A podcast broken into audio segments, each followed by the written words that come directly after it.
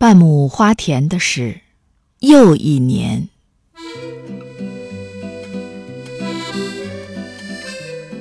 列车呼啸而过，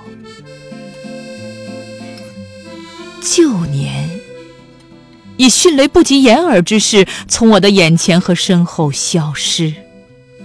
还没看清列车上乘客的面孔，又一年就落了幕。这一年，我丢了一些包袱，捡了几根稻草，丢掉了一些悲伤，拾起了些许幸福。旧梦与虚实交织交错，离故乡越来越远。熟悉的人越来越陌生，骨头里的钙流失的越来越快。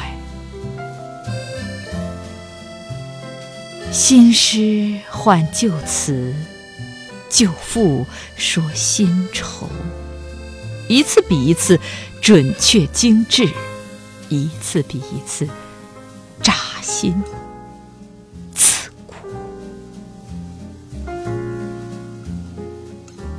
流淌的诗歌，就是我要表达的思念。